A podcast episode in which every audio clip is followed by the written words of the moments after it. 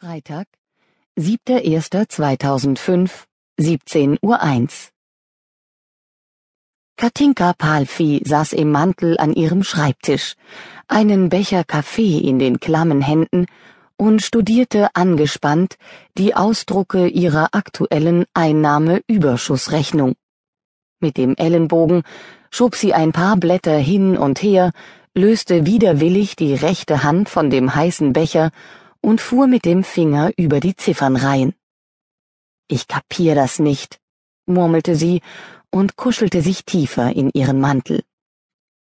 Gerade vor einer halben Stunde hatte sie den Auftrag einer Versicherung abgeschlossen, erfolgreich, wie sie fand.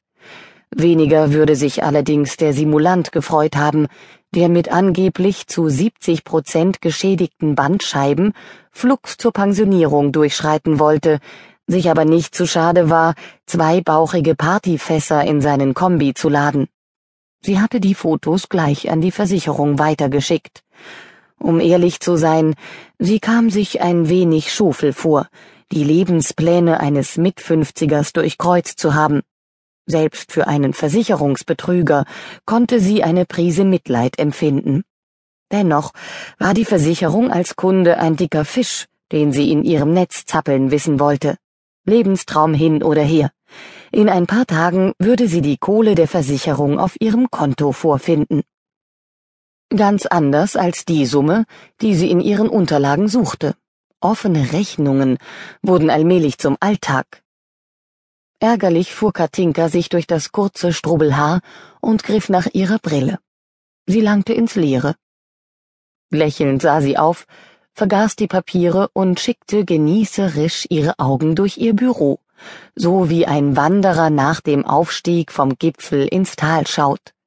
Nicht, dass der kleine Raum in der Hasengasse 2a ein besonders apartes Büro gewesen wäre, im Gegenteil.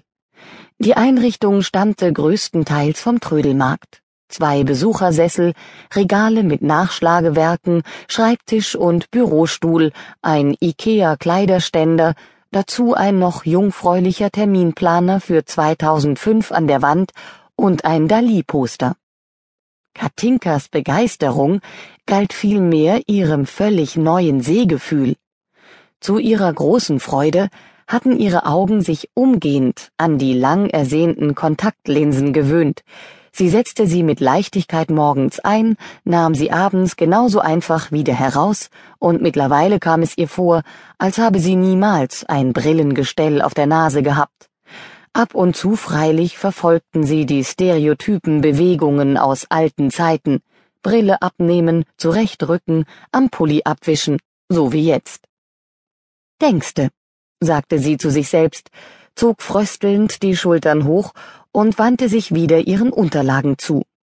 Seit mehr als drei Monaten wartete sie auf eine Überweisung, 4000 Euro Honorar für einen kniffligen Auftrag, bei dem sie sich einmal mehr Feinde gemacht hatte.